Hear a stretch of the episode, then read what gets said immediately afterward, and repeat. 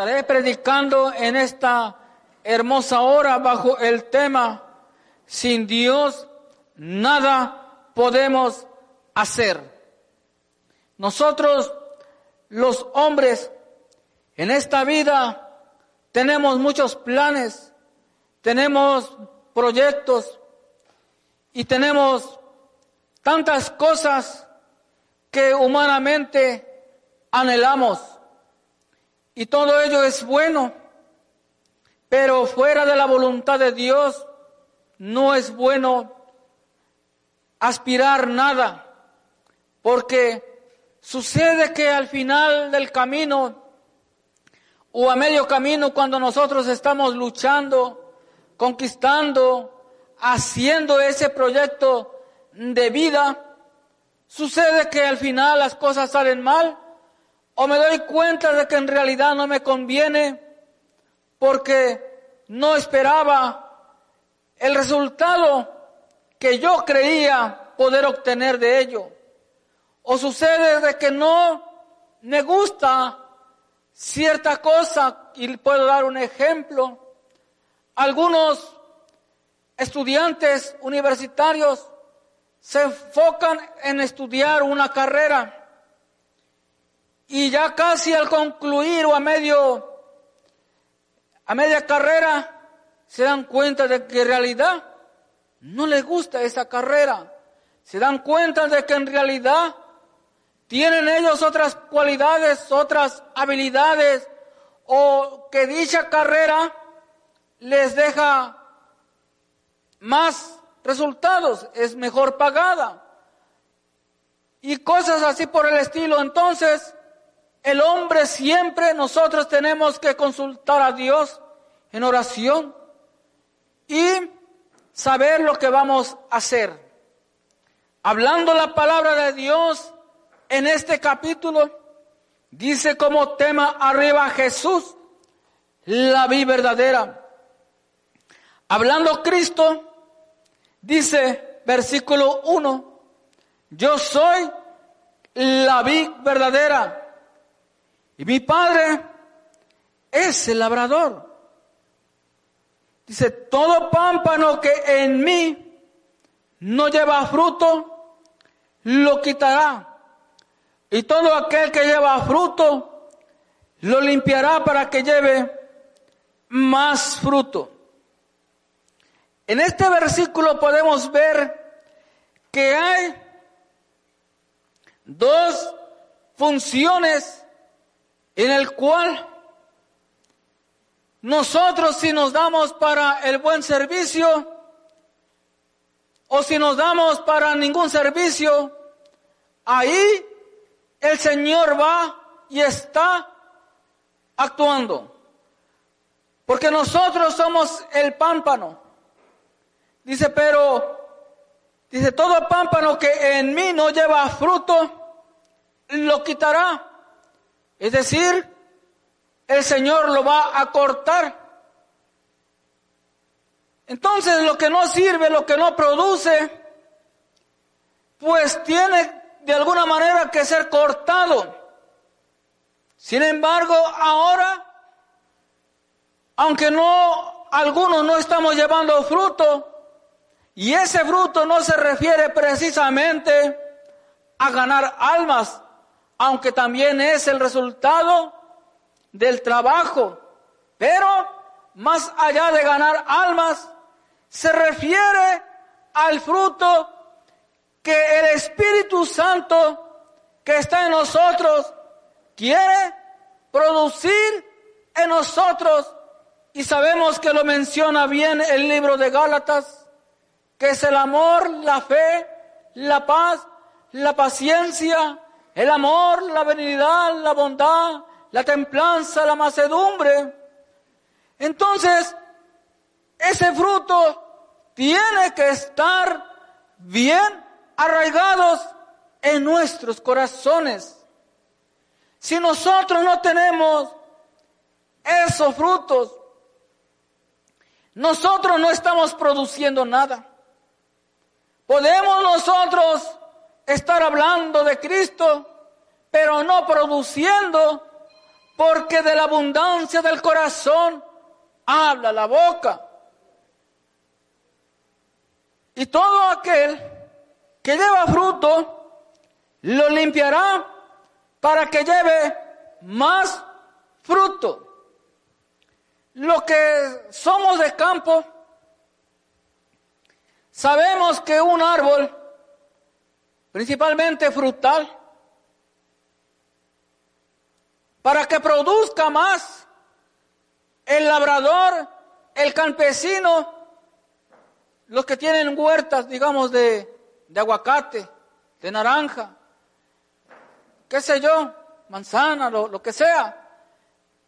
Observa cada árbol, ve qué árbol produce más, qué árbol produce menos. Le da el tratamiento adecuado lo tiene que abonar, foliar y podar. Es decir, cuando habla de la poda tiene que quitarle ciertas ramas para que entre sí no se hagan un contrapeso entre ellas y hay ramas que se tienen que cortar para que no le produzcan más sombra de la que debe de tener la fruta y la corta para que siga produciendo pero más y mejor calidad.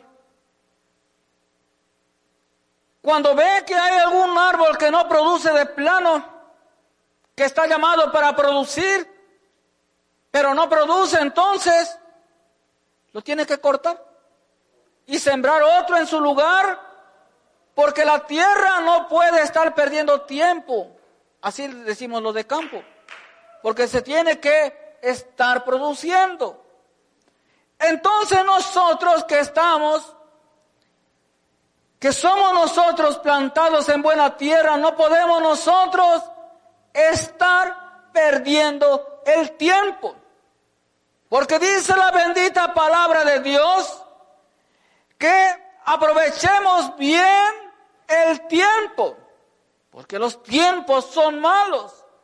¿Y en qué estamos nosotros aprovechando el tiempo, que ya el tiempo es corto, el tiempo se está acabando, el tiempo de la venida de Cristo se está acercando.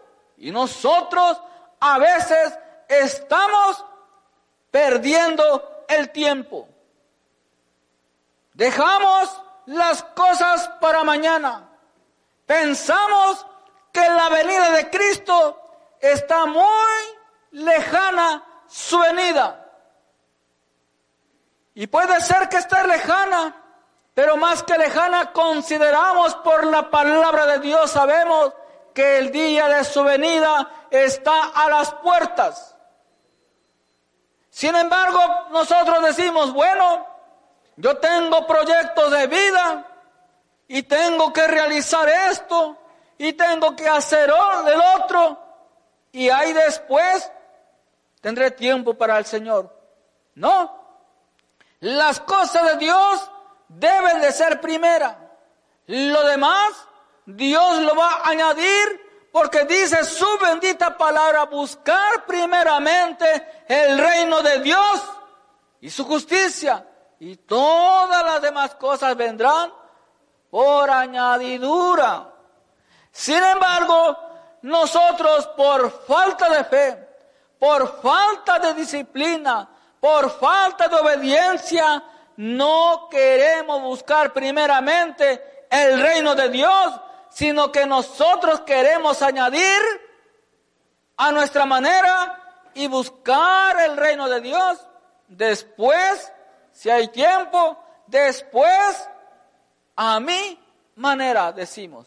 Y no, dice, ya vosotros, versículo 3, estáis limpios por la palabra que os he hablado, hablando el Señor.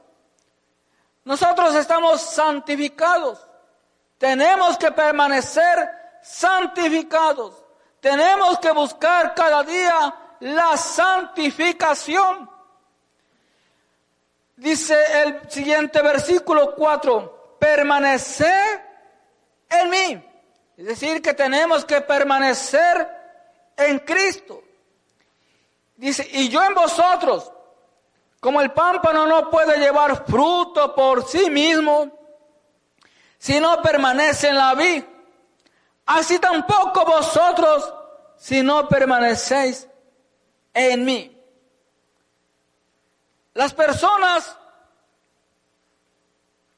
pueden recibir amor, pueden recibir apoyo, consuelo, comprensión en ciertas instituciones, hablando de aquellas las que han sido creadas para centros de rehabilitación social. Y son buenas. Y las personas ahí en cierta manera se rehabilitan, como dice, para lo que fue creada. Y algunos tienen en cierta manera el amor, el apoyo entre los compañeros o los administradores. Dios les bendiga, ¿verdad? A ellos. Pero se necesita algo más que ello. Se necesita el verdadero amor. Porque aunque alguien te hable o te dé ese amor, ese esa comprensión como compañero de, grupo, por decirlo así, jamás se podrá comparar al amor que Cristo da. Jamás se podrá comparar ningún amor en la tierra que Cristo nos da. Los padres nos aman, pero jamás se compara con el amor de Cristo. Entonces, dice, yo soy, hablando del versículo 16, dice, la vid, vosotros los pámpanos. El que permanece en mí y yo en él, este lleva mucho fruto, porque separado de mí nada podéis hacer. Ha habido instituciones y otras más que van a ver por la razón de que como el hombre dentro de la sociedad está cambiando cada día, la maldad se sigue multiplicando, entonces el gobierno de alguna otra manera tiene que crear instituciones para poder tratar con la sociedad, con las personas, pero algunas desaparecen, otras aparecen. Pero el amor de Cristo es el que permanece para siempre. No hay nada mejor que la bendita palabra de Dios. Claro, entendemos y sabemos que en cierta manera se necesita después de Cristo si alguien tiene un problema, por ejemplo, tiene que ver al doctor, tiene que ver al quien le da la terapia o qué sé yo. Porque no, porque Dios da, ha dado de su conocimiento a la ciencia, a los doctores. Pero más que de ello, el hombre se tiene que agarrar en la fe en Cristo Jesús que todo lo hace Cristo. El medicamento no va a funcionar si no está la fe en Cristo. Todo, todo se mueve por la voluntad de Dios. Por eso, sin Dios, nada podéis hacer. Cuando hay principalmente una operación difícil. A veces los doctores le dicen al familiar, mira, no le garantizamos nada. No le garantizamos nada. Vamos a hacer nuestro trabajo y esperar en Dios. Entonces, que sea el Señor obrando en cada situación, que sea el Señor operando el doctor de doctores por excelencia, ahí debe de estar nuestra confianza siempre. Pero el que está separado de Cristo dice, bueno, yo confío en el doctor, porque está súper estudiado, porque tiene mucha fama de que él puede. En cierta manera es bueno confiar en él, pero la palabra de Dios nos dice que el hombre es maldito si confía en el hombre. Nuestra confianza debe estar en el Señor. Y podemos nosotros orar sabiamente y decir, Señor, sea usted operando a través de ese doctor, de esa doctora, de esa enfermera. Sea usted operando, Señor, darle la sabiduría, el conocimiento, que tenga esa habilidad, esa, todo lo necesario, Padre. Entonces, sin Dios, nada podemos hacer.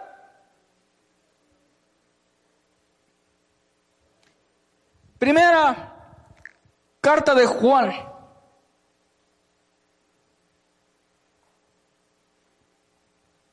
Capítulo 3.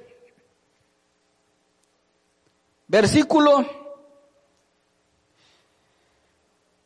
24. Primera carta de Juan, capítulo 3, versículo 24. Dice de la siguiente manera. Y el que guarda sus mandamientos permanece en Dios y Dios en él. Y en esto sabemos que Él permanece en nosotros por el Espíritu que nos ha dado. Entonces, nosotros tenemos que guardar los mandamientos de Dios para poder permanecer en Dios. No es lo mismo guardar que conocer, porque conocer palabra, muchos conocemos, hasta el mismo diablo conoce palabra de Dios, pero la diferencia está en la obediencia, en guardar su bendita palabra. Entonces nosotros tenemos que permanecer en Cristo para que entonces Cristo siga produciendo en nosotros y nosotros seguir produciendo lo que Cristo quiere que produzcamos. Cuando nosotros tenemos ese fruto del Espíritu, no dejamos nosotros que el Señor siga produciendo en nosotros el amor de Cristo va a hablar por nosotros. Sin palabras, el mundo sabe que nosotros somos hijos de Dios. En la mirada, que no miramos con mormosidad, que no miramos nosotros con rencor, con odio, que no miramos nosotros con envidia, con coraje, porque el amor de Cristo todo lo puede, todo lo ve, todo lo soporta, todo lo sufre, todo lo espera. Entonces la diferencia es el amor de Cristo. Cuando uno dice, ah, es que esta persona me ama, mi mejor amigo. Y después, cuando sin pensar le fallaste, o le pediste un favor y no nada tiene que ver precisamente con dinero, no. Hay favores como por ejemplo en que la persona necesita sangre. Necesita una transfusión de sangre y esa persona lo tiene por el tipo de sangre, aunque los demás lo quieran le quieran donar, pero no pueden por el tipo de sangre, pero esa persona lo tiene ¿Sabes que no puedo? ¿Qué sé yo? Entonces, queda decepcionado. Y le agarra coraje. Entonces, pero Cristo, el amor de Cristo, siempre nos hace permanecer en amor. Y aunque la persona en su momento pueda tener un coraje, un resentimiento o estar molesto, el amor de Cristo apaga todo dardo del diablo. Solamente el amor de Cristo apaga el, todo dardo del diablo. Pero si nosotros no estamos, no permanecemos en Cristo, cuando viene una situación, una ofensa, nosotros en lugar de que lo que dice el versículo 2, vamos para allá en, en Juan, el Evangelio de Juan, capítulo 15.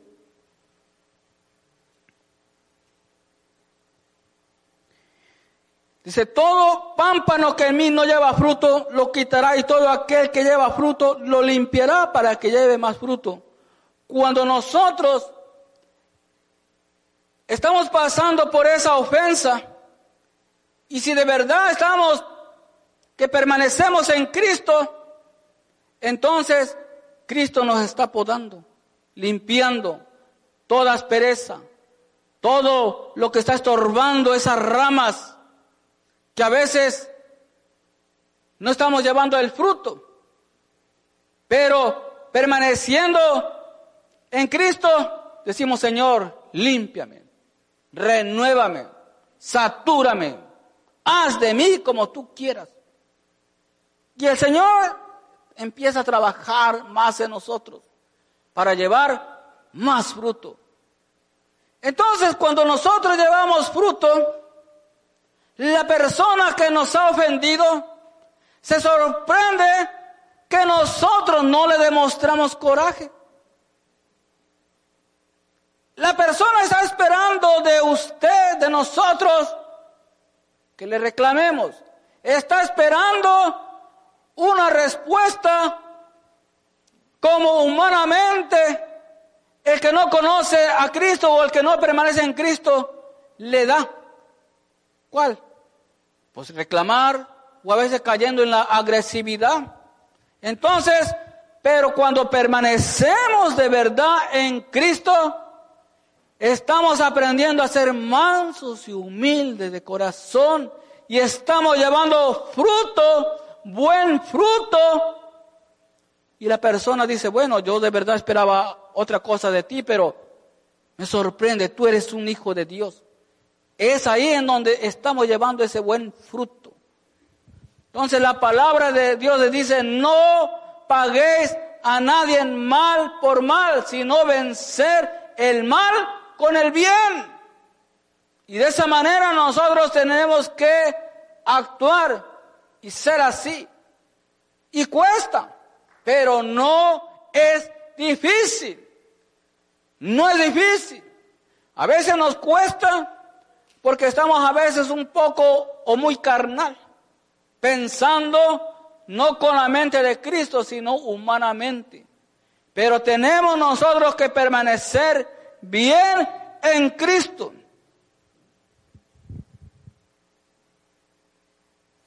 Dice el versículo 7, si permanecéis en mí y mis palabras permanecen en vosotros, pedid todo lo que queréis y os será hecho. Qué hermoso, ¿verdad? Que nosotros podemos pedir todo lo que queráis y os será hecho. Pero aquí hay que aclarar algo. Todo debe de ser en la perfecta voluntad de Dios.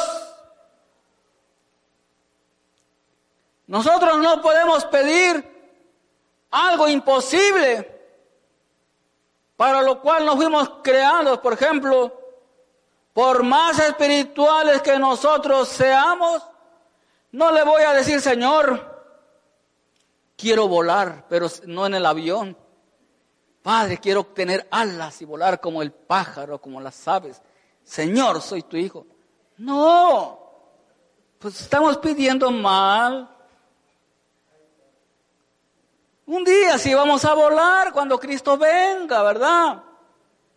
Entonces, tenemos nosotros que entender. Dice, si permanecéis en mí y mis palabras permanecen en vosotros, pedid todo lo que queréis, Dios será hecho. O a veces empezamos a pedir otras cosas que a Dios no le agrada o que no están en su perfecta voluntad. Hace unas semanas se hablaba del tema, cuando leíamos el Salmo, deleítate a sí mismo en Jehová y Él te concederá las peticiones de tu corazón. Es algo hermoso y lo creemos y lo hemos visto. Pero todo tiene una explicación si no está en la perfecta voluntad de Dios, no puede ser. Ahora, hay cosas que no están en la perfecta voluntad de Dios. Dios la permite. No es que Dios haya dicho, no, pues yo te doy esto. No. Entonces, tenemos nosotros que ocuparnos de asegurarnos de hacer su perfecta voluntad. Un ejemplo puede ser, nos estamos deleitando en su presencia. Y uno puede decir, Señor, quiero ser maestro de tu palabra. Señor, quiero ser predicador. Señor, quiero ser músico. Señor, quiero ser un cantautor. Todo eso está bien. Señor, quiero ser un pastor. Todo eso está bien. Pero si no está en la perfecta voluntad de Dios, Dios quizás lo permita, pero no es que Él lo esté llamando para eso. Por eso el hombre tiene, tenemos que buscar su perfecta voluntad para no fracasar de ninguna manera en el camino del Señor. Por eso algunos fracasan. Y Dios no quiere que ninguno fracase. El tiempo de Dios es perfecto. Cada uno de nosotros debemos de saber para lo que Dios nos ha llamado a hacer. Si no estamos seguros nosotros de lo que Dios nos ha llamado a hacer, entonces no vamos a saber qué hacer. Pero cuando sabemos qué hacer, entonces podemos hacer las cosas y se cumple lo que Dios dice, sin mí nada podéis hacer. Pero cuando le consultamos al Señor Todopoderoso, cada paso que vamos a dar en la vida, sobre todo en la obra, va a haber grandes resultados para su gloria y honra. Primera carta de Juan, capítulo 4, versículo 15. Dice de la siguiente manera.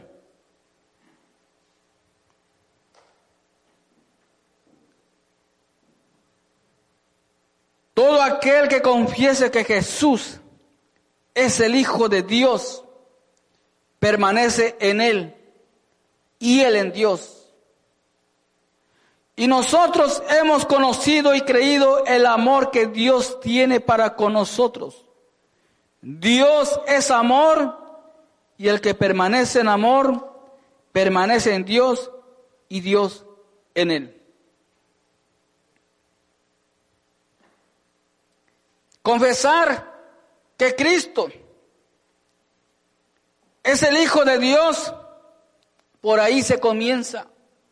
Cuando nosotros estamos permaneciendo en Dios. Y no solamente es confesarlo, sino vivir creyendo que Él es el Hijo de Dios. Porque algunos después de haber conocido la verdad, se apartan de la verdad. Y cuando el hombre se aparta de la verdad que es Cristo, entonces se ha desconectado de esa relación del Todopoderoso con Dios. Y aunque hable de Dios, no permanece en Dios, porque el que permanece en Dios guarda, guardamos sus mandamientos.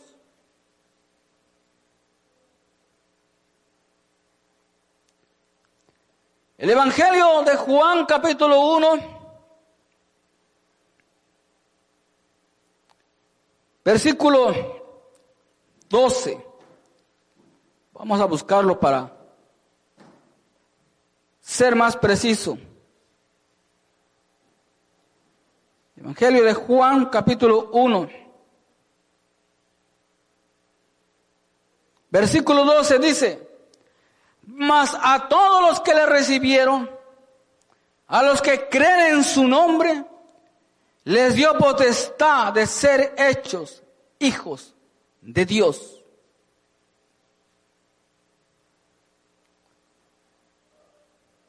Nosotros no permanecíamos en Dios cuando no conocíamos a Cristo. Pero por la misericordia de Dios, el Evangelio de Cristo resplandeció en nuestras mentes, tocó nuestros corazones, le confesamos a Él como nuestro Señor y Salvador de nuestra vida. Permitimos que Él entrase a nuestro corazón y ahí entonces el Señor nos tomó, nos hizo nuevas criaturas, hijos de Él. Y desde ahí estamos nosotros permaneciendo en Él y Él en nosotros por su infinita misericordia. Hablar de Dios, oír hablar de Dios, decir creer en Dios, pero sin hacer su buena voluntad que nos ha dejado a través de la bendita palabra sin creer en Cristo, no es estar permaneciendo en Dios. Para permanecer en Dios hay que creer en Cristo. Hay que creer en el Espíritu Santo. El Espíritu Santo que es el que nos redarguye, el que nos enseña, el que nos amonesta cuando hacemos algo malo. El que nos dirige a buscar presencia de Dios. Cuando el hombre no permanece en Dios, no hace caso a la voz del Espíritu Santo que le dice, busca a Dios.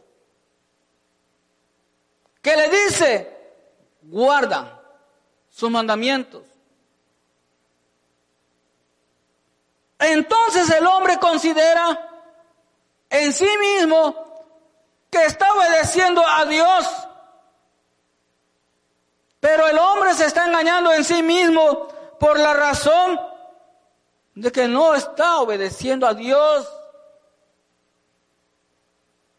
La diferencia está en la obediencia, no precisamente en el conocimiento. Porque algunos estamos, como dijo, me parece que el apóstol, sepulcros blanqueados. Y así no podemos estar. Tenemos nosotros que hacer del conocimiento ponerlo en acción. Y la acción trae un resultado, que es el amor de Dios hacia las demás personas. Dice, los cuales no son engendrados de sangre, el versículo 13. Los cuales no son engendrados de sangre, ni de voluntad de carne, ni de voluntad de varón, sino de Dios. Nosotros estamos ahora injertados en Cristo Jesús, en el árbol. Y por lo tanto, al estar nosotros injertados, tenemos y estamos dando fruto, como el Señor nos pide que demos. Porque Él dice, aprender de mí que soy manso y humilde de corazón, hablando Cristo. Entonces el injerto, por el momento cuando es injertado, no da fruto, pero pasa, hay que esperar determinado tiempo para que ese árbol, hablando por ejemplo del naranjo, tiene que esperar el tiempo para que dé su fruto. Si era, llamamos cucho, que no producía naranja dulce, sino agria, le cortan la rama, le hacen la ranura, le ponen ahí, hay dos, tres tipos de injertos, y va a dar fruto en su momento. Nosotros estamos dando fruto. No tenemos que dejar de dar fruto. Si hemos dejado de dar fruto, tenemos nosotros que tener cuidado y volver al árbol, a volver a Cristo y seguir dando fruto. Porque el Señor dice, por sus frutos los conoceréis. Él no está hablando de que nos va a conocer en aquel entonces por el ministerio. No considero, no veo yo en la Santa Biblia que diga, bueno, lo voy a conocer por el predicador, por el maestro, por el qué sé yo, no, por sus frutos los conoceréis. Que dice la escritura que algunos dirán, Señor, Señor, en tu nombre, llama fuera a los demonios en tu nombre. Y el Señor dirá a algunos, apartados de mí, nunca os conocí, hacedores de maldad cortados y echados al fuego. Es algo triste, algo en el cual nos hace temblar a nosotros, pero tenemos que mantenernos firmes en la bendita palabra de Dios. El que permanece fiel hasta el fin, ese será salvo. No podemos nosotros seguir atrás, volver atrás, si ya falta poco, poco para alcanzar, para llegar a la meta final, ya falta poco. Que no nos vaya a pasar como aquella mujer de Lot, que ya después de haber salido de la ciudad donde estaba el peligro, donde Dios dijo que iba a mandar fuego, salió. Le dijo, sal, pero no mires hacia atrás. Después de haber llegado, de haber salido, voltea. Quedó como estatua de sal. Nosotros no podemos mirar atrás, ni atrás, ni hacia los lados, sino mirar siempre al supremo llamamiento que es Cristo. Orar los unos por los otros y seguir siempre a Cristo. No seguir al pastor, no seguir al evangelista, no, a Cristo. Poder de Dios. Pero el Cristo habla de que debemos de sujetarnos a nuestros pastores. Por amor a la palabra, porque Dios es un Dios de orden. Y algunos no nos queremos sujetar al pastor. No queremos sujetarnos a nadie. Entonces eso es pecado. Para ir concluyendo, vamos a segunda carta de Pedro. Capítulo 1. Segunda carta de Pedro, capítulo 1, versículo 3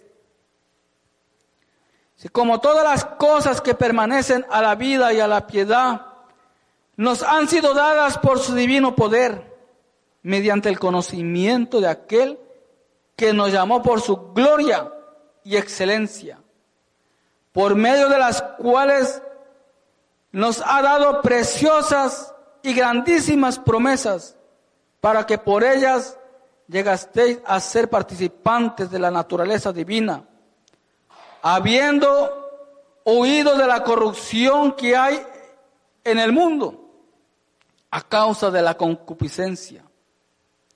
Vosotros también, poniendo toda diligencia por esto mismo, dice, añadí a vuestra fe virtud, a la virtud conocimiento, al conocimiento dominio, dominio propio, al dominio propio paciencia, la paciencia piedad, a la piedad afecto fraternal y al afecto fraternal amor.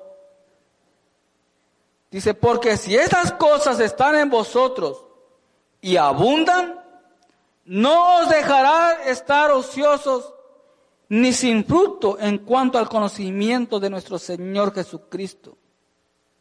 Y es ahí, hermanos, en donde muchos de nosotros estamos de ociosos. Y no podemos nosotros estar de ociosos. El Señor quiere que nosotros estemos produciendo. Estamos nosotros llamados a producir. Pero es imposible producir es imposible ver resultados si no tengo yo nada en mí.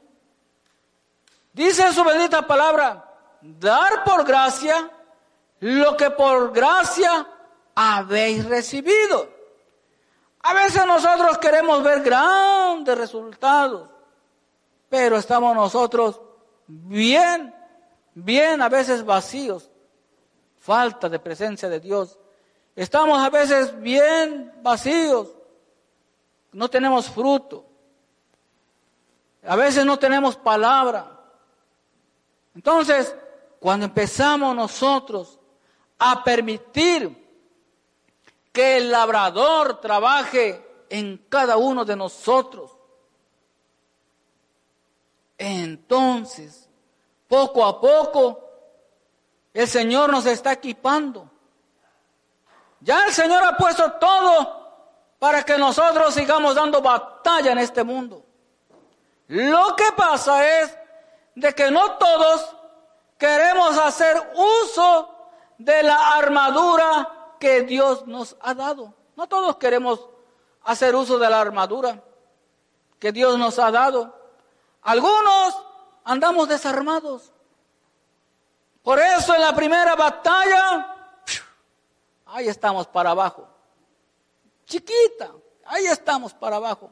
Porque no estamos desarmados. Entonces, el buen soldado de Cristo no se rinde, da batalla. El canto dice, batalla, no es batalla, sino viene la prueba, ¿verdad?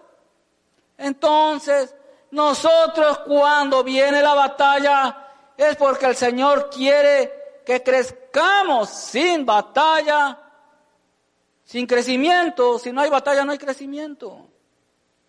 Entonces, cuando el árbol, el árbol, queremos ver que el árbol produzca más, pues tiene que crecer más para que este, produzca más. Cuando el árbol, por ejemplo, a los tres años, me parece que el de naranjo empieza a producir, pues empieza a dar sus primeras naranjitas, ahí sus ocho, diez, doce naranjas. Al siguiente año ya va dando más, ¿por qué? Porque ya está más grande aparte del buen cuidado. Entonces, nosotros entre más grandes